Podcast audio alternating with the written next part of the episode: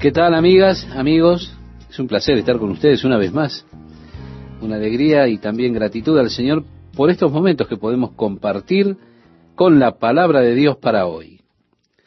Si me acompaña la lectura, dice así, Hiram, rey de Tiro, envió también sus siervos a Salomón, luego que oyó que lo habían ungido por rey en lugar de su padre, porque Hiram siempre había amado a David. Entonces Salomón envió a decir a Hiram, tú sabes que mi padre David no pudo edificar casa al nombre de Jehová su Dios por las guerras que le rodearon hasta que Jehová puso sus enemigos bajo las plantas de sus pies. Ahora Jehová mi Dios me ha dado paz por todas partes, pues ni hay adversarios ni mal que temer. Yo, por tanto, he determinado ahora edificar casa al nombre de Jehová mi Dios, según lo que Jehová habló a David mi padre, diciendo, Tu hijo, a quien yo pondré en lugar tuyo en tu trono, él edificará casa a mi nombre. Manda, pues, ahora que me corten cedros del Líbano, y mis siervos estarán con los tuyos, y yo te daré por tus siervos el salario que tú dijeres, porque tú sabes bien que ninguno hay entre nosotros que sepa labrar madera como los sidonios. Cuando Hiram oyó las palabras de Salomón, se alegró en gran manera y dijo, Bendito sea hoy Jehová, que dio hijo sabio a David sobre este pueblo tan grande. Así que vemos allí que se alegró Irán de que Salomón tuviera tanta sabiduría cuando comenzó a reinar en lugar de su padre David. Y continúa diciendo, y envió Irán a decir a Salomón, he oído lo que me mandaste a decir, yo haré todo lo que te plazca acerca de la madera de cedro y la madera de ciprés. Mis siervos la llevarán desde el Líbano al mar, y la enviaré en balsas por mar hasta el lugar que tú me señales, y allí se desatará, y tú la tomarás, y tú cumplirás mi deseo al dar de comer a mi familia. Es decir, ellos hicieron un arreglo en el cual ellos tendrían estas grandes balsas, habrían de cortar los árboles allí del Líbano, el Líbano solía estar cubierto con bosques de cedro, cedros muy preciados. Muchos de ellos, lamentablemente, fueron destruidos durante el tiempo del reinado de los turcos en ese lugar. Pero aún en el día de hoy hay algunos bosques pequeños que quedan allí en el Líbano con estas maderas. Es trágico, ¿verdad? Solía ser hermoso, un área con muchos bosques. Hoy solo quedan unos poquitos árboles. Pero entonces ellos cortaban estos grandes cedros y además hicieron las balsas, las llevaron por el mar Mediterráneo hacia la ciudad portuaria de Jope, que está probablemente a unos 24 kilómetros eh, medidos desde la ciudad de Tiro. Desde allí de Jope, ellos las llevarían por tierra hasta Jerusalén, cubriendo así una distancia de unos 56 kilómetros, con esos troncos que eran realmente enormes. La tarea sin duda era tremenda.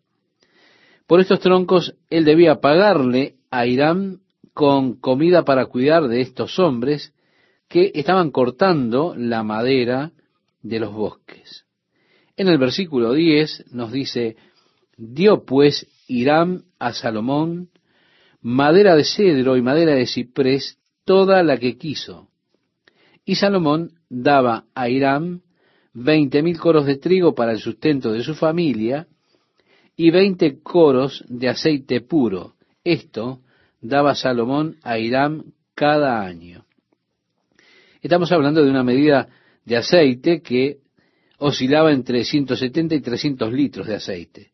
Este era el tributo anual o el pago que él le daba a los hombres para que pudieran comer. continúa diciéndonos, Jehová pues dio a Salomón sabiduría, como le había dicho, y hubo paz entre Hiram y Salomón, e hicieron pacto entre ambos. Y el rey Salomón decretó leva en todo Israel, y la leva fue de treinta mil hombres, los cuales enviaba al Líbano de diez mil en diez mil cada mes por turno, viniendo así a estar un mes en el Líbano y dos meses en sus casas. Y Adoniram estaba encargado de aquella leva. Bien, él tenía treinta mil hombres, diez mil yendo cada mes. Yendo al Líbano, por supuesto, para trabajar, ayudando en el trabajo de cortar la madera y demás cosas. En el verso 15 dice, tenía también Salomón setenta mil que llevaban las cargas y ochenta mil cortadores en el monte. Es decir, que cargaban los troncos o trabajaban con los troncos y demás. Cuando usted tiene setenta mil hombres trabajando, sin duda usted puede mover unos cuantos troncos, ¿verdad? Allí habían ochenta mil hombres que cortaban esos troncos. Realmente era un gran contingente de trabajos que había que hacer en aquel lugar. El versículo 16, en este capítulo 5, nos dice, sin los principales oficiales de Salomón que estaban sobre la obra, tres mil trescientos, los cuales tenían a cargo el pueblo que hacía la obra. Y mandó al rey que trajesen piedras grandes, piedras costosas, para los cimientos de la casa, y piedras labradas. Y los albañiles de Salomón, y los de Irán, y los hombres de Jebal cortaron y prepararon la madera y la cantería para labrar la casa. Cerca de la puerta de Herodes, estimado oyente, en Jerusalén, en el día de hoy, se encuentra una cueva que va por debajo del muro. Usted puede ir allí por debajo de la ciudad de Jerusalén hacia las canteras de Salomón. Y puede ver muchas de las piedras que fueron excavadas para los muros de la ciudad de Jerusalén durante el tiempo de Salomón, precisamente, para la casa de Salomón y para el templo. Esas canteras aún están allí. Y se puede ver las marcas del cincel que quedó en la pared donde ellos cortaron. Lo que ellos hacían realmente, las piedras que están bajo esa área son piedras carizas y están en capas. Es piedra excelente para construir porque muchas de ellas son de caras bien planas. ¿Cómo hacían ellos? Lo que hacían era cavar hoyos en la roca. Después colocaban ramas de madera dentro de esos hoyos, las empapaban con agua y las ramas de madera se expandían y así rompían la roca. Siempre se encuentra algo interesante que ver en Jerusalén, ¿verdad? Y allí están las canteras de Salomón. Justo a la derecha de la puerta de Herodes, entre la puerta de Herodes y la puerta de Damasco. Si alguna vez usted va por allí, debería ir a ver estas canteras de Salomón. Son ellas realmente fascinantes, porque allí es donde la roca fue excavada y extraída. Luego, por supuesto, ellos la cortaban. También es interesante que en el día de hoy en Jerusalén hay un decreto de la ciudad que todas las construcciones de Jerusalén se deben hacer de lo que ellos llaman la piedra de Jerusalén. Es así que aunque ellos construyan los edificios con concreto o hormigón, como le llamamos, ellos deben colocar también una capa sobre toda la construcción con esta piedra llamada la piedra de Jerusalén. La piedra de Jerusalén es realmente una piedra hermosa. Tiene la capacidad con el sol de la mañana de lucir casi como el oro. Por eso es que Jerusalén es llamada la ciudad de oro. ¿Por qué? Porque cuando sale el sol, con sus primeros rayos, al dar sobre estas piedras, incluso antes, toman un matiz dorado todas las piedras. Es absolutamente hermoso. Y al cortar la piedra y al darle forma, le daban forma a las piedras tan delicadamente que ellos no tenían que utilizar mortero para colocarlas juntas. Los bloques encajaban perfectamente uno sobre el otro. Mire, yo vi la esquina del templo del monte que fue hecho durante el tiempo de Herodes con esas piedras gigantes. Se dice que Salomón tenía algunas piedras talladas y algunas de ellas de unos ocho codos. Es decir, habían también algunas de ellas de cinco codos. Es un buen tamaño realmente. En los días de Salomón, ocho codos era una piedra de unos tres o cuatro metros. Pero Herodes utilizó piedras que eran de once metros de largo, por un metro y medio de alto y dos metros de ancho. Ellos estimaban que su peso oscilaba entre 80 y 100 toneladas, es decir, estamos hablando de 80 a 100 mil kilos. Estas piedras están tan exactamente cortadas que si yo tomara un cuchillo para intentar insertarlo en medio de ellas, no podría. ¿Imagina usted cuánto trabajo llevó picar eso?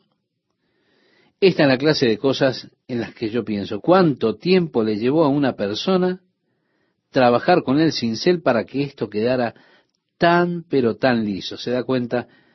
Ellos solo trabajaban con cinceles, tenían herramientas manuales. No habían las herramientas mecánicas que tenemos hoy. Era solo trabajar con cincel. Lo interesante es que hoy usted puede ver a estos hombres ancianos alrededor de Jerusalén, sentados allí en la tierra o de rodillas, ellos están picando piedras. Aún hoy es un arte que se mantiene debido a este decreto que hay en la ciudad de que todos los edificios deben estar al menos forrados con la piedra de Jerusalén. Salomón ordenó estas piedras y por supuesto todo el material. En el capítulo 6 comienza la construcción del templo y nos dice, en el año 480, después que los hijos de Israel salieron de Egipto, el cuarto año del principio del reino de Salomón sobre Israel, en el mes de Sif, que es el mes segundo, comenzó él a edificar la casa de Jehová.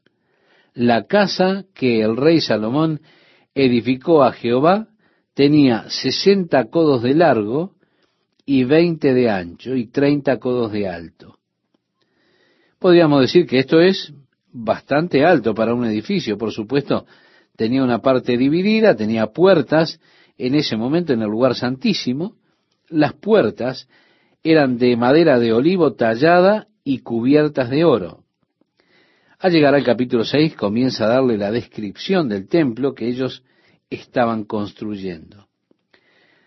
En el versículo 7 se nos dice, y cuando se edificó la casa, la fabricaron de piedras que traían ya acabadas, de tal manera que cuando la edificaban, ni martillos, ni hachas se oyeron en la casa, ni ningún otro instrumento de hierro. Todo el tallado, estimado oyente, todo el tallado de las piedras fue realizado en la cantera, la cual estaba, por supuesto, debajo de la ciudad. Ellos cortaban las piedras en su tamaño, el tamaño que necesitaban, allí en ese lugar, luego las traían y solamente las colocaban. Así que usted puede imaginar que no había ruido de martillo ni de ninguna herramienta de hierro mientras se construía el templo. Nuevamente en el versículo 11 tenemos, y vino palabra de Jehová a Salomón diciendo, con relación a esta casa que tú edificas, y nuevamente encontramos allí algo condicional si anduvieres en mis estatutos, e hicieres mis decretos, y guardares todos mis mandamientos, andando en ellos, yo cumpliré contigo mi palabra que hablé a David tu padre, y habitaré en ella en medio de los hijos de Israel, y no dejaré a mi pueblo Israel. Tenemos allí la promesa de Dios, pero es una promesa condicionada, ¿verdad?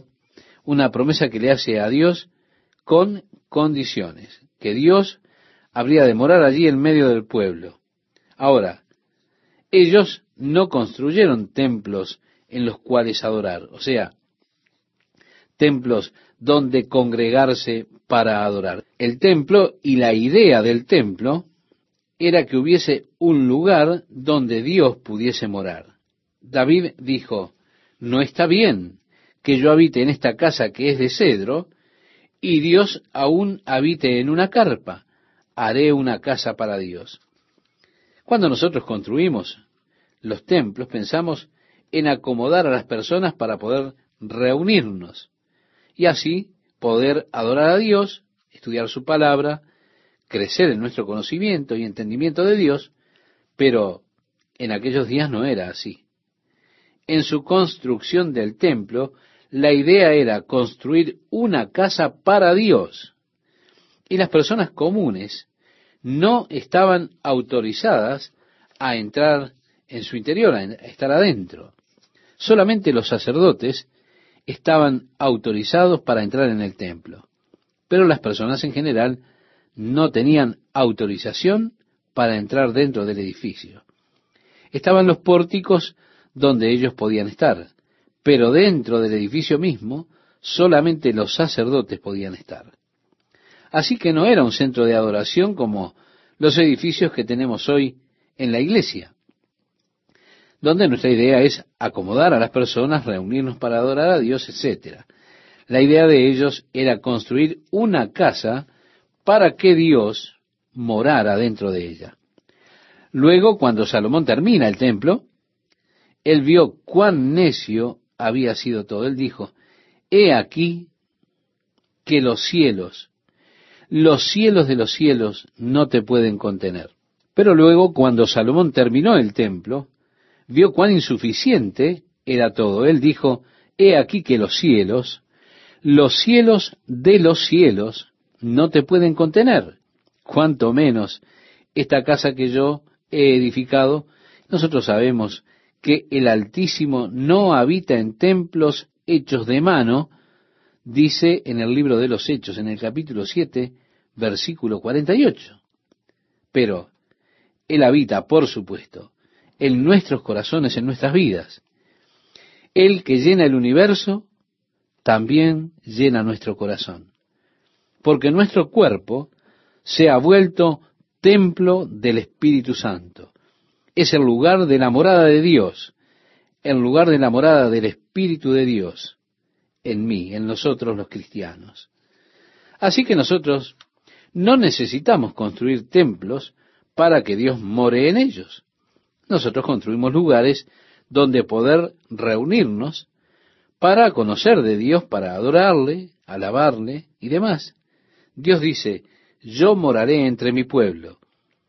Mientras ellos caminen en mis estatutos, guarden mis mandamientos, yo moraré entre ellos y no me olvidaré de mi pueblo Israel. Y así continúa y cuenta de la construcción de la casa de Dios y del lugar santísimo, de los dos querubines que construyeron para estar allí en el lugar santísimo, tallados en madera de olivo y luego todos bañados en oro, y de las alas expandidas de los querubines, ellos estaban ubicados en el lugar santísimo.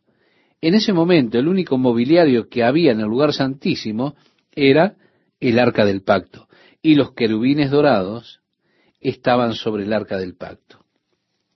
Así como el tabernáculo era un modelo del cielo, el templo en cierto sentido se volvió también un modelo del cielo, porque el diseño era muy parecido al diseño del tabernáculo, con el lugar santo en la parte más afuera, donde el sacerdote entraba cada día, llevando los sacrificios y demás para rociar ante el trono de la gracia. Pero luego estaba el lugar santísimo, con el arca del pacto, y eso estaba todo revestido con oro, con los querubines con oro y el arca del pacto en el centro de ese lugar. El arca del pacto estuvo perdida o fue escondida durante el tiempo del sitio de Nabucodonosor en Jerusalén. Hay algunos rumores de que Jeremías escondió el arca del pacto. Pero el arca del pacto no estaba en el templo de Herodes. Tal vez está en algún lugar de la tierra, Quizá en algún lugar exista todavía el arca del pacto. Sería un hallazgo arqueológico realmente fascinante porque en el arca del pacto se encuentran las dos tablas de piedra sobre las cuales Dios mismo escribió los diez mandamientos.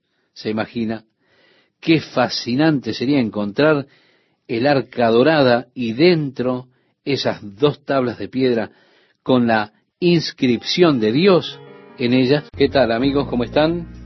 Si recuerda la construcción de la casa de Dios, le llevó a Salomón siete años. Así, en el pasaje que hemos escogido para este día, nos dice que después edificó Salomón su propia casa en trece años y la terminó toda. Esto muestra hacia dónde comenzaban o hacia dónde se dirigían las prioridades de Salomón. Luego continúa y se nos dice las dimensiones que tenía la casa de Salomón, los cimientos, esas piedras enormes y costosas. Irán le estaba dando todo en cuanto al cedro para la construcción. Se nos dice de los pilares de bronce, dos pilares que ellos hicieron a la entrada del templo, y a uno lo llamaban Jaquín y al otro Booz. Significan estas palabras, Él se establecerá y vos en su fortaleza. El propósito de estos dos pilares llevó a muchas conjeturas, pero nosotros realmente no vamos a entrar en eso. Él será establecido y en su fortaleza. Por supuesto, hay un grupo de personas que inventan muchas cosas acerca de los dos pilares de bronce y del templo de Salomón. Y muchos cristianos místicos dicen muchas cosas de los dos pilares de bronce. Más adelante, ellos fueron llevados a Babilonia. Pero luego también una pila lavatoria de bronce y doce bueyes, tres mirando hacia el norte, tres hacia el este, hacia el sur y el oeste, todos ellos mirando hacia afuera. Luego estaba esa gran piscina de bronce en la cima, casi del tamaño, podríamos decir, de una piscina, cuando vemos las dimensiones que tenían. Contenía cerca de sesenta mil litros de agua.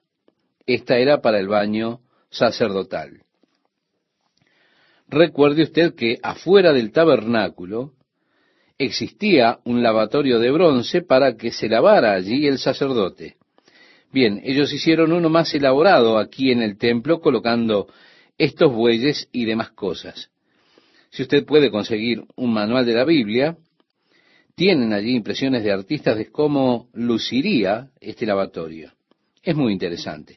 Creo que muchas veces ayuda a ver las cosas que fueron hechas artísticamente los doce bueyes y este gran lavatorio en la cima, y luego todos los lavatorios y demás cosas que ellos hicieron para el trabajo interior, para los candeleros, y todo lo demás que estaba hecho de oro. Todo lo que era para el altar en el exterior era de bronce. Recuerde que el bronce es un metal que siempre es un símbolo de juicio. Así que el hecho de lavarse en este lavatorio de bronce implicaba juicio, es decir, la necesidad de limpieza. El altar mismo estaba bañado en bronce, es decir, allí tenemos nuevamente la figura de juicio. Todos los instrumentos que se relacionaban con los sacrificios de los animales estaban hechos de ese metal. Pero aquellos que tenían que ver con el compañerismo, la comunión, la adoración a Dios allí dentro, todo eso no estaba hecho de bronce, sino de oro, simbolizando la naturaleza divina. Así nosotros ahora estamos entrando a lo divino, a lo celestial, al área de Dios. Y esto estaba todo construido de oro. Somos reiterativos, recuerde, los demás instrumentos eran de bronce. En el capítulo 7 se trata con los distintos instrumentos, aquellos que eran de bronce y aquellos que eran de oro. En el capítulo 8, Salomón reunió a los ancianos de Israel y a todos los principales de las tribus, y ellos trajeron el arca del pacto al templo. Y allí dice cómo lo hicieron. La gloria del Señor vino, llenó el templo, sí, allí estaba la gloriosa presencia de Dios. así como lo estuvo, si usted recuerda, en el momento en que fue dedicado el tabernáculo allá en el desierto. Ahora nuevamente aquí tenemos la presencia de Dios llenando el templo. Salomón allí ofreció su oración de dedicación del templo ante Dios. Esta oración dedicatoria de Salomón es, por supuesto, un clásico cuando él habla primero de su construcción del templo. Y en el versículo 17, si usted me acompaña en la lectura, estimado oyente, él dice, y David mi padre tuvo en su corazón edificar casa al nombre de Jehová, Dios de Israel. Pero Jehová dijo a David mi padre, cuanto a haber tenido en tu corazón edificar casa a mi nombre, bien has hecho en tener tal deseo. Es decir, Dios lo contó esto a David como si él lo hubiera hecho, porque él no tenía en su corazón hacerlo, a pesar que Dios no le permitió a David que lo hiciera. Dios tenía sus motivos y tiene muchas veces esos motivos por encima de las acciones. Es posible que nuestras acciones sean correctas, pero con motivos equivocados. Y eso no es agradable delante de Dios. Usted tal vez tenga motivos correctos, pero no se llevan de acuerdo con la acción. El hecho de que el motivo, el deseo que hay, es aceptado por Dios, muestra que la acción fue correcta. El hombre siempre mira la apariencia externa, pero Dios mira el corazón. Dios ve por encima de aquello que usted hace lo que lo motiva a usted. Eso que está en su corazón, que quiere hacer, eso es lo que Dios cuenta. Lo que está en su corazón, lo que usted quiere hacer. No siempre soy capaz de hacer lo que está en mi corazón, ¿se da cuenta? Tal vez una persona sea alguien muy generoso, pero no tiene nada para dar. Entonces Dios ve igualmente el corazón de esa persona. Dios ve el deseo que tiene ese corazón de dar, a pesar de que no tiene nada para dar. Y Dios cuenta entonces el deseo del corazón, inclusive más que una persona que es rica y que le da a Dios de su riqueza una miseria. Recuerda a Jesús hablando acerca de la viuda, ella dio más que el resto. A pesar de lo que dio, era muy poco, ella dio todo lo que tenía. El resto dio de su abundancia. Y eso para Dios no cuenta, porque Dios ve el corazón. Él conoce el motivo del corazón. Estaba en el corazón de David construir el templo.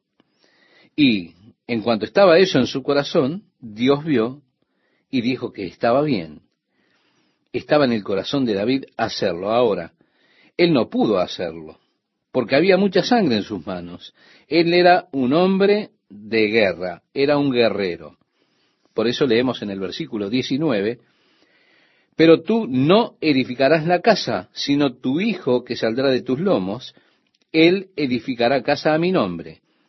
Y Jehová ha cumplido su palabra que había dicho esta confirmación de la fidelidad de Dios en cumplir su palabra es algo a lo que nosotros debemos prestar mucha atención. En el versículo 20 podemos ver, porque usted puede estar seguro, estimado oyente, de que Dios ha de cumplir su palabra. Y ahora Salomón está afirmando el hecho que Dios ha cumplido.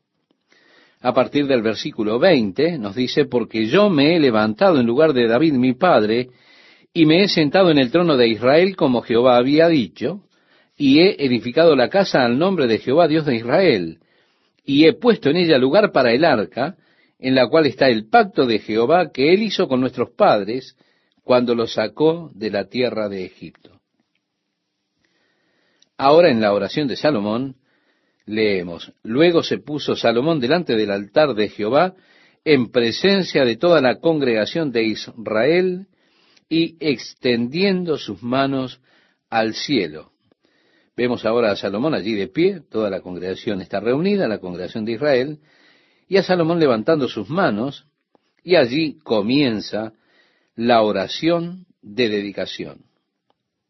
Jehová, Dios de Israel, no hay Dios como tú, ni arriba en los cielos ni abajo en la tierra, que guardas el pacto y la misericordia a tus siervos, los que andan delante de ti con todo su corazón.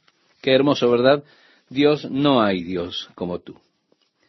Que has cumplido a tu siervo David, mi padre, lo que le prometiste, lo que dijiste con tu boca, y con tu mano lo has cumplido como sucede en este día. Mire, estimado oyente, siempre es glorioso que miremos el cumplimiento de la obra de Dios, las promesas de Dios, y que digamos, Señor, tú lo has dicho y así es. A partir del verso 25, seguimos leyendo, nos dice, ahora pues, Jehová Dios de Israel, cumple a tu siervo David, mi padre, lo que le prometiste diciendo, no te faltará varón delante de mí que se siente en el trono de Israel con tal que tus hijos guarden mi camino y anden delante de mí como tú has andado delante de mí. Ahora pues, oh Jehová Dios de Israel, cúmplase la palabra que dijiste a tu siervo David mi padre. Pero, ¿es verdad que Dios morará sobre la tierra? He aquí que los cielos, los cielos de los cielos, no te pueden contener, cuanto menos esta casa que yo he edificado. Vemos aquí, estimado oyente, el reconocimiento de Salomón de esta situación absurda. Los cielos de los cielos no pueden contener a Dios. Por eso él pregunta, ¿cuánto menos esta casa que yo he edificado? Y sigue diciendo, con todo, Tú atenderás a la oración de tu siervo y a su plegaria, oh Jehová Dios mío, oyendo el clamor y la oración que tu siervo hace hoy delante de ti. Que estén tus ojos abiertos de noche y de día sobre esta casa, sobre este lugar del cual has dicho mi nombre estará allí, y que oigas la oración que tu siervo haga en este lugar. Oye, pues, la oración de tu siervo y de tu pueblo Israel, cuando oren en este lugar. También tú lo oirás en el lugar de tu morada en los cielos. Escucha y perdona. Qué hermoso. Señor, cuando ellos oren en este lugar, escucha desde tu morada en los cielos. Nosotros realmente sabemos que tú no moras aquí, tú moras en el cielo, pero escucha y cuando escuches, oh Dios, perdona. Salomón ahora prevé varias situaciones que tal vez tengan lugar. Él dice, si alguno pecare contra su prójimo, y le tomaren juramento haciéndole jurar, y viniere el juramento delante de tu altar en esta casa, tú oirás desde el cielo y actuarás, y juzgarás a tus siervos, condenando al impío, y haciendo recaer su proceder sobre su cabeza, y justificando al justo para darle conforme a su justicia. Si tu pueblo Israel fuere derrotado delante de sus enemigos por haber pecado contra ti, y se volvieren a ti y confesaren tu nombre, y oraren, y te rogaren y suplicaren en esta casa, tú oirás en los cielos, y perdonarás el pecado de tu pueblo Israel, y los volverás a la tierra que diste a sus padres si el cielo se cerrare y no lloviere, por haber ellos pecado contra ti, yo quiero que usted, estimado oyente, note que él atribuye las calamidades nacionales a los pecados de la nación. Dice un proverbio, la justicia engrandece a la nación, mas el pecado es afrenta de las naciones. En Proverbios 14:34 usted puede encontrar este pasaje. Las calamidades nacionales son el resultado de los pecados de las personas que integran esa nación. Qué buena pregunta tenemos para hacernos, ¿verdad? ¿Qué es lo que está haciendo nuestra nación? Salomón continúa diciendo, enseñándoles el buen camino en que anden, y darás lluvia sobre tu tierra, la cual diste a tu pueblo por heredad. Si en la tierra hubiere hambre, pestilencia, tizoncillo, añublo, langosta o pulgón, Si sus enemigos los sitiaren en la tierra en donde habiten, cualquier plaga o enfermedad que sea, toda oración y toda súplica que hiciere cualquier hombre o todo tu pueblo Israel, cuando cualquiera sintiere la plaga en su corazón y extendiere sus manos a esta casa, tú oirás en los cielos, en el lugar de tu morada, y perdonarás, y actuarás, y darás a cada uno conforme a sus caminos, cuyo corazón tú conoces, porque sólo tú conoces el corazón de todos los hijos de los hombres. Como decíamos antes, Dios mira el corazón. Si tu pueblo saliera en batalla contra sus enemigos por el camino que tú les mandes, y oraren a Jehová con el rostro hacia la ciudad que tú elegiste, y hacia la casa que yo edifiqué a tu nombre, tú oirás en los cielos su oración y su súplica, y les harás justicia. Recuerde, por supuesto, aquí continúa diciendo, si pecaren contra ti, porque no hay hombre que no peque, y estuvieres airado contra ellos, y los entregares delante del enemigo para que los cautive y lleve a tierra enemiga, sea lejos o cerca, y ellos volvieren en sí en la tierra donde fueron cautivos, si se convirtieren y oraren a ti en la tierra de los que los cautivaron y dijeren, pecamos, hemos hecho lo malo, hemos cometido impiedad, y si se convirtieren a ti de todo su corazón y de toda su alma en la tierra de sus enemigos, que los hubieren llevado cautivos, y oraren a ti con el rostro hacia su tierra que tú diste a sus padres, y hacia la ciudad que tú elegiste y la casa que yo he edificado a tu nombre, tú oirás en los cielos, en el lugar de tu morada, su oración y su súplica, y les harás justicia. Yo quiero, estimado oyente, que usted recuerde algo que quizá conoce, más adelante en el libro de Daniel, le vemos allí que él estaba cautivo en la tierra de Babilonia luego del imperio medo-persa, se había vuelto en aquel lugar el imperio babilónico. Darío fue engañado para firmar un decreto de que si alguno hacía alguna petición a alguien que no fuera al rey Darío por un periodo de 30 días, esa persona sería echada al foso de los leones. Si usted recuerda la historia, Daniel fue a su casa y, como era su costumbre, abrió la ventana hacia Jerusalén y oró al Señor. Sin duda él estaba recordando lo que Salomón había orado, cuando dijo, Señor, si ellos son cautivos en la tierra y se vuelven hacia este lugar a orar, escucha.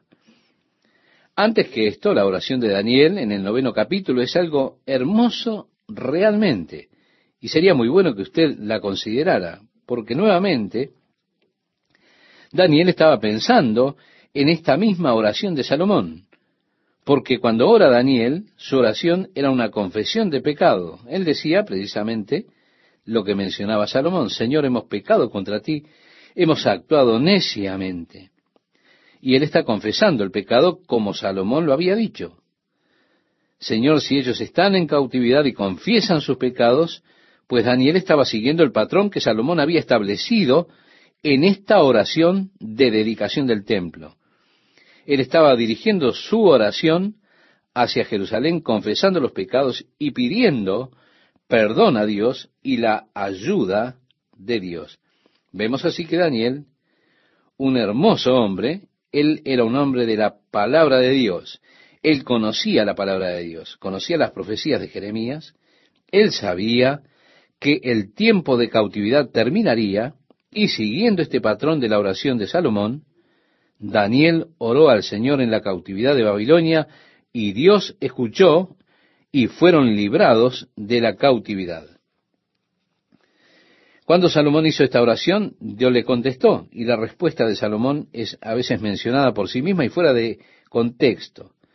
En segunda de Crónicas capítulo 7 versículo 14, la respuesta del Señor a Salomón fue, si se humillare mi pueblo, sobre el cual mi nombre es invocado, y oraren y buscaren mi rostro, y se convirtieren de sus malos caminos, entonces yo oiré desde los cielos, y perdonaré sus pecados y sanaré su tierra. Esta fue la respuesta de Dios a la oración de dedicación de Salomón.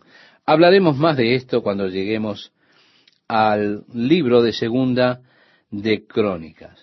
Yendo adelante en el tiempo, usted puede dar lectura al capítulo 8 desde el versículo 55 al 61 y encontrará que Salomón le encarga a las personas eh, que sea perfecto el corazón para con Jehová nuestro Dios, andando en sus estatutos.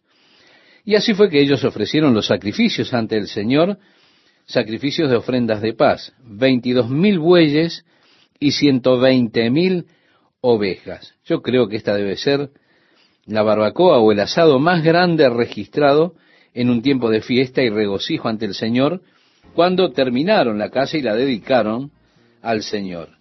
El verso 64 dice, aquel mismo día santificó al rey el medio del atrio, lo declaró santo, porque él no tenía suficiente espacio para cocinar toda la carne allí en el área que había para los sacrificios. Así que ellos santificaron toda esa área y ofrecieron las ofrendas quemadas y demás por todo ese lugar allí. El verso 65 dice, en aquel tiempo Salomón hizo fiesta y con él todo Israel, una gran congregación, desde donde entran en Hamat hasta el río de Egipto delante de Jehová nuestro Dios por siete días y aún por otros siete días, es decir, por catorce días.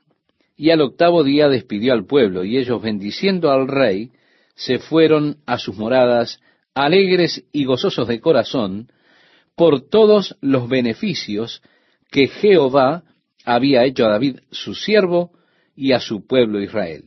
Estimado oyente, concluyendo, vemos que esta es la forma en que las personas siempre deberían dejar la presencia de Dios. Deberían salir gozosos y alegres de corazón. Es la actitud apropiada. Habiendo estado con Dios, estando en comunión con Dios, siempre debiera existir en el interior ese gozo y esa alegría. ¿Qué tal amigos? Qué gusto estar con ustedes nuevamente compartiendo estos momentos con la palabra de Dios para hoy. Cuando comenzó el reinado de Salomón, el Señor le apareció a Salomón cuando él estaba en Gabaón ofreciendo los sacrificios para Dios. Básicamente el Señor le dijo a Salomón, pídeme lo que quieras. Fue así que Salomón entonces le pidió al Señor que le diera sabiduría y entendimiento para poder gobernar sobre aquel glorioso pueblo de Dios. Dios se agradó del pedido de Salomón. ¿Por qué? Porque él no pidió riquezas o no pidió la vida de sus enemigos, fama. Entonces el Señor le dijo, porque has pedido tener sabiduría y entendimiento, yo te daré lo que has pedido, pero también te daré mucho más que eso te daré honor, fama y riquezas, y todo en abundancia. Cuando llegamos al capítulo 9, entonces encontramos que el Señor se aparece a Salomón por segunda vez. Salomón ya había terminado el templo, que le llevó siete años construir. También había finalizado su propio palacio, que le llevó trece años construirlo. Así que podemos ver que todo este proyecto llevó 20 años de construcción. Ahora está terminado y el Señor le aparece por segunda vez a Salomón y por supuesto le habla. Él había ya ganado en fama, en estatura, en notoriedad por todo el mundo, por esa maravillosa sabiduría que Dios le había dado y por las glorias del reino que él había establecido. Así que cuando terminó la construcción tenemos este pasaje del libro de Reyes, el primer libro en el capítulo 9, desde el versículo 2, donde leemos, Jehová apareció a Salomón la segunda vez, como le había aparecido en Gabaón. Y le dijo Jehová, Yo he oído tu oración y tu ruego que has hecho en mi presencia. Yo he santificado esta casa que tú has edificado, para poner mi nombre en ella para siempre y en ella estarán mis ojos y mi corazón todos los días. Aquí el Señor se está refiriendo a la oración de dedicación del templo que había hecho Salomón y que nosotros vimos en el programa anterior. Luego que él termina el templo, él hizo esa gloriosa oración de dedicación al pedirle al Señor que sus ojos estuvieran sobre esa casa para siempre. Si las personas estuvieran en problemas, si hubiesen plagas en la tierra, si hubiese guerra, si fueran llevados cautivos, lo que fuera, entonces cuando las personas oraran y buscaran al Señor en esta casa, el Señor los oiría y respondería a sus necesidades. Así el Señor respondió a Salomón en cuanto a aquella oración de dedicación y él menciona el hecho de que el Señor escuchó su oración. Pero ahora el Señor dijo, y si tú anduvieres delante de mí como anduvo David tu padre, en integridad de corazón y en equidad, haciendo todas las cosas que yo te he mandado, y guardando mis estatutos y mis decretos, yo afirmaré el trono de tu reino sobre Israel para siempre, como hablé a David tu padre, diciendo, no faltará varón de tu descendencia en el trono de Israel. Estimado oyente, nuevamente me gustaría señalar el hecho de que aquí tenemos una promesa condicionada. Es decir, Dios expresa, si tú anduvieres delante de mí como anduvo David tu padre, yo afirmaré el trono de tu reino sobre Israel para siempre. Es decir, es una promesa condicionada de Dios, la que ellos luego, por supuesto, fracasaron en obedecerla. De esa manera Dios no estaba entonces obligado a guardar su promesa. Bien, como he señalado, el grupo conocido como israelitas británicos, aquellos que intentan identificar las razas anglosajonas como las diez tribus perdidas de Israel, ellos hacen un gran hincapié en que Dios hizo un pacto perpetuo con David que nunca faltaría uno de la familia de David sentado sobre su trono. Y esa es su premisa de que la reina de Inglaterra en el día de hoy es una descendiente directo de David porque Dios está guardando su promesa y que Jeremías huyó de Israel en el tiempo de la cautividad babilónica y llevó una de las princesas hacia Egipto, luego fue a Inglaterra y estableció una colonia allí en Inglaterra y es donde están las personas anglosajonas, una parte de las diez tribus perdidas de Israel. Ellos tienen muchas cosas por las que intentan probar esto. Pero la promesa de Dios a Salomón era una promesa condicionada las condiciones las puso Dios, las cuales, por supuesto, Salomón falló, fracasó en guardarlas. El Señor dijo más, si obstinadamente os apartareis de mí vosotros y vuestros hijos, y no guardareis mis mandamientos y mis estatutos que yo he puesto delante de vosotros, sino que fuereis y sirviereis a dioses ajenos y los adorareis, yo cortaré a Israel de sobre la faz de la tierra que les he entregado, y esta casa que he santificado a mi nombre, yo la echaré de delante de mí, e Israel será por proverbio y refrán a todos los pueblos. Y esta casa que estaba en estima, cualquiera que pase por ella se asombrará y se burlará y dirá, ¿por qué ha hecho así Jehová a esta tierra y a esta casa? Y dirán, por cuanto dejaron a Jehová su Dios, que había sacado a sus padres de tierra de Egipto, y echaron mano a dioses ajenos, y los adoraron y los sirvieron. Por eso ha traído Jehová sobre ellos todo este mal.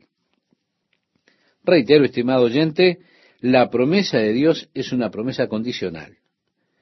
Si tú me obedeces, si tú me sigues, entonces nunca faltará uno de tu familia sentado sobre el trono. Pero si tú o tus hijos me abandonan, entonces Israel será cortado de su tierra. Fue así que debido a que ellos abandonaron al Señor, ellos fueron sacados de su tierra.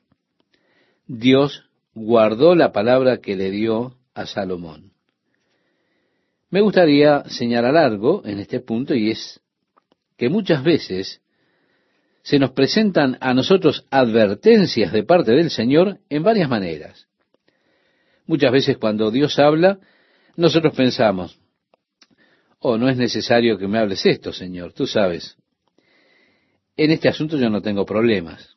Pero, estimado oyente, permítame sugerirle que cuando sea que Dios le hable, acerca de cualquier asunto de su vida, usted escúchelo cuidadosamente, porque Dios no desperdicia palabras. Y si Él le habla a usted acerca de algún asunto en su vida, usted puede estar seguro que ese asunto es precisamente donde usted ha de enfrentar problemas en el camino.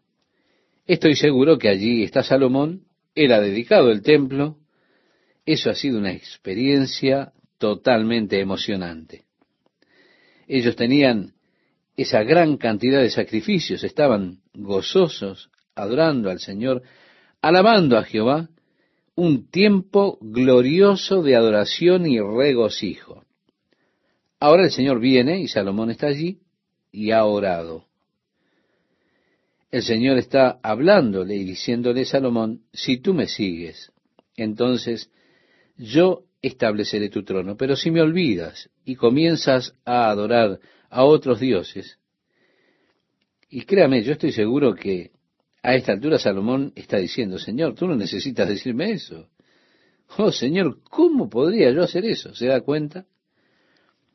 A lo largo de las escrituras es interesante cómo es que el Señor siempre parece advertir a las personas en esas áreas donde ellas serán probadas más adelante en el camino.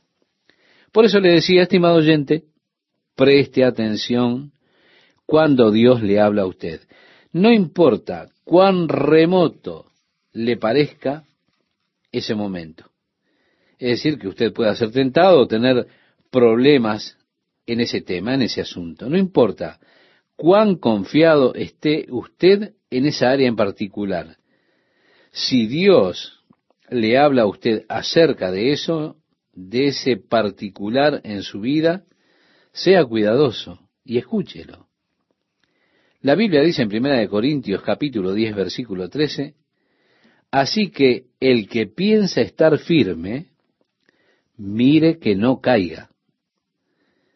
Vea usted, donde yo estoy confiado y pienso, bueno, no tengo que preocuparme por esto. Es precisamente el área donde soy propenso a confiar en mí mismo. El apóstol Pablo decía, cuando soy fuerte, entonces soy débil. Y me gloriaré más bien en mis debilidades para que repose sobre mí el poder de Cristo. Esto lo decía también en 2 Corintios capítulo 12 versículo 9. Generalmente Satanás no nos hará tropezar en nuestras debilidades porque en esos puntos nosotros sabemos que debemos depender del Señor es mucho más común que una persona caiga en aquella área donde se tiene más confianza. Él se siente que es muy fuerte y se siente confiado en ese particular. Pues precisamente ese es el área donde Satanás más seguido nos hace caer.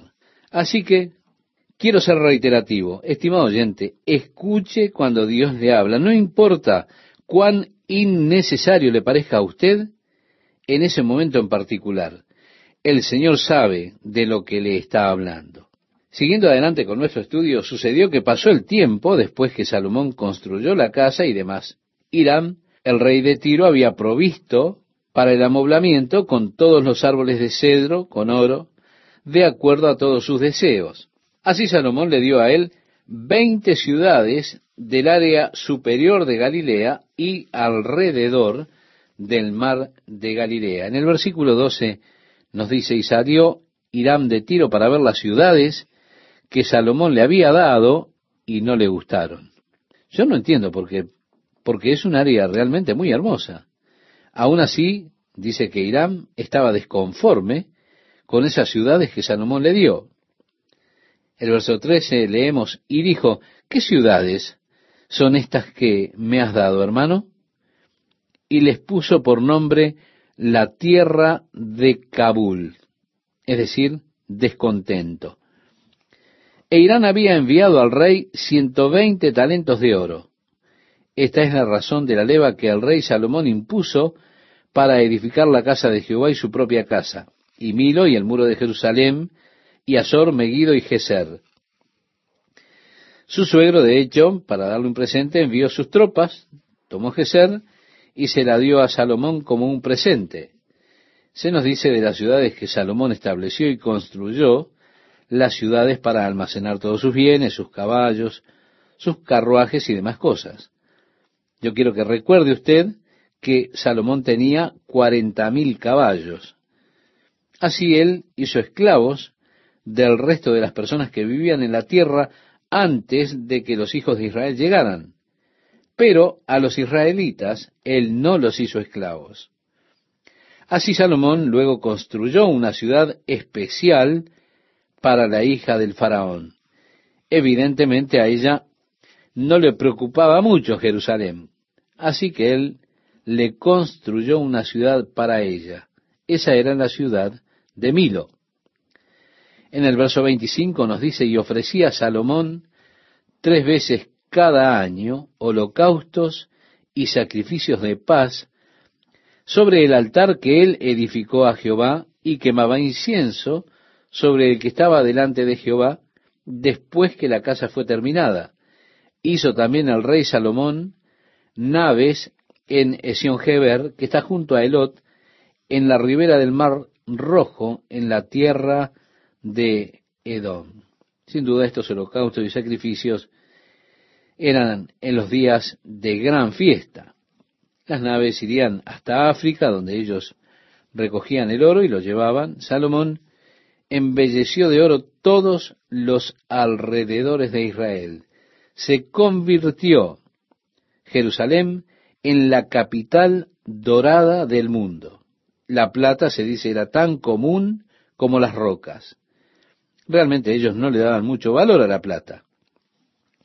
Continuando nuestra lectura, nos dice, oyendo la reina de Sabá, la fama que Salomón había alcanzado por el nombre de Jehová, vino a probarle con preguntas difíciles.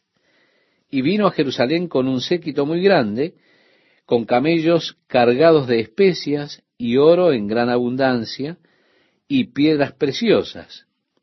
Y cuando vino a Salomón, le expuso todo lo que en su corazón tenía. Y Salomón le contestó todas sus preguntas, y nada hubo que el rey no le contestase. Y cuando la reina de Saba vio toda la sabiduría de Salomón y la casa que había edificado, asimismo la comida de su mesa, se quedó asombrada. Recordemos que la comida de la mesa de Salomón era fantástica. La comida de cada día tenía que ser para alimentar la casa de Salomón, cuatrocientas medidas de harina refinada, seiscientas medidas de comida, diez bueyes gordos, veinte bueyes de las pasturas. Si usted recuerda, hablamos de esto ya. Y 20 de carne comercial, es decir, 20 bueyes de carne comercial, 100 ovejas, aparte de los ciervos, de las aves, entre otras cosas. Esto era cada día. Así que cuando la reina de Saba vio todo esto, los siervos, su mesa, sin duda todo era de oro en su mesa, platos dorados, copas doradas, ella vio todo eso, se da cuenta, el modo en que él ascendió a la casa de Dios y todo lo demás, amigo, ella quedó maravillada.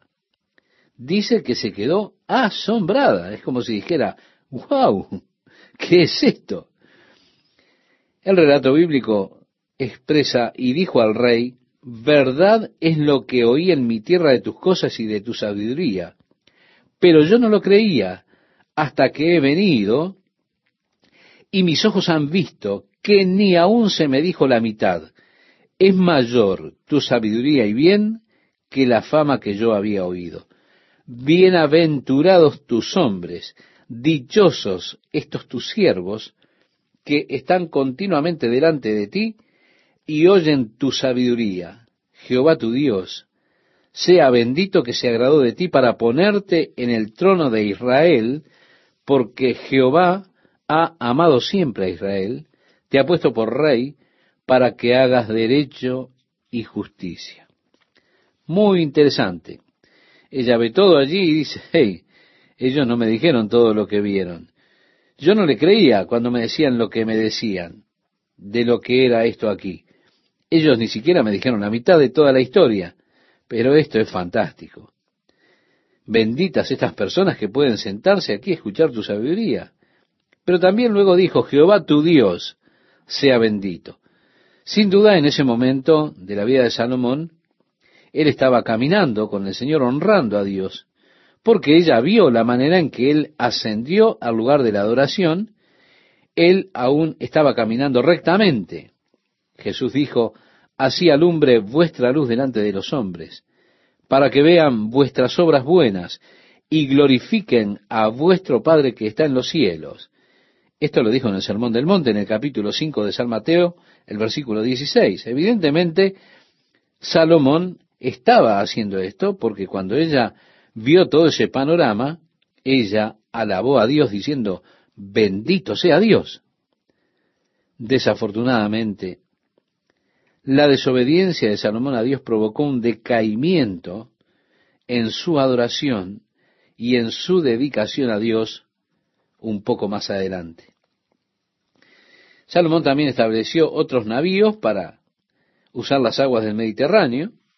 El primer navío estaba en el área del Golfo Pérsico, iban hacia África, sobre la costa este de África, la costa de Marfil, y el otro navío fue hacia el Mediterráneo y cubrió el área del Mediterráneo, yendo hasta Inglaterra y trayendo pavos reales, oro, árboles extraños y demás cosas. Así Salomón tenía toda su gloria y riqueza y todo lo que llegaba.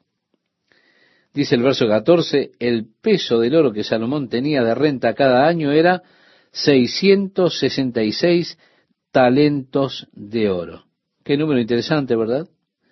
sin lo de los mercaderes y lo de la contratación de especias y lo de todos los reyes de Arabia y de los principales de la tierra. Hizo también el rey Salomón doscientos escudos grandes de oro batido, seiscientos ciclos de oro gastó en cada escudo. Asimismo hizo trescientos escudos de oro batido, en cada uno de los cuales gastó tres libras de oro. Y el rey los puso en la casa del bosque del Líbano. ¿Puede imaginarse esto, estimado amigo? Al precio de mercado del oro que tenemos hoy, Él hizo este fantástico trono, Él hizo el trono de marfil y lo cubrió con oro, con dos leones que estaban tallados a sus lados, las vasijas eran de oro, nada era de plata, la plata no tenía valor en los días de Salomón. El rey tenía los navíos para Tarsis, otra flota para África, grandes riquezas, eso nos dice de toda la gloria y demás que tenía Salomón. En el versículo 28 leemos, y traían de Egipto caballos y lienzos a Salomón, porque la compañía de los mercaderes del rey compraba caballos y lienzos. Así, estimado oyente, podemos ver la grandeza de la gloria del reino de Salomón.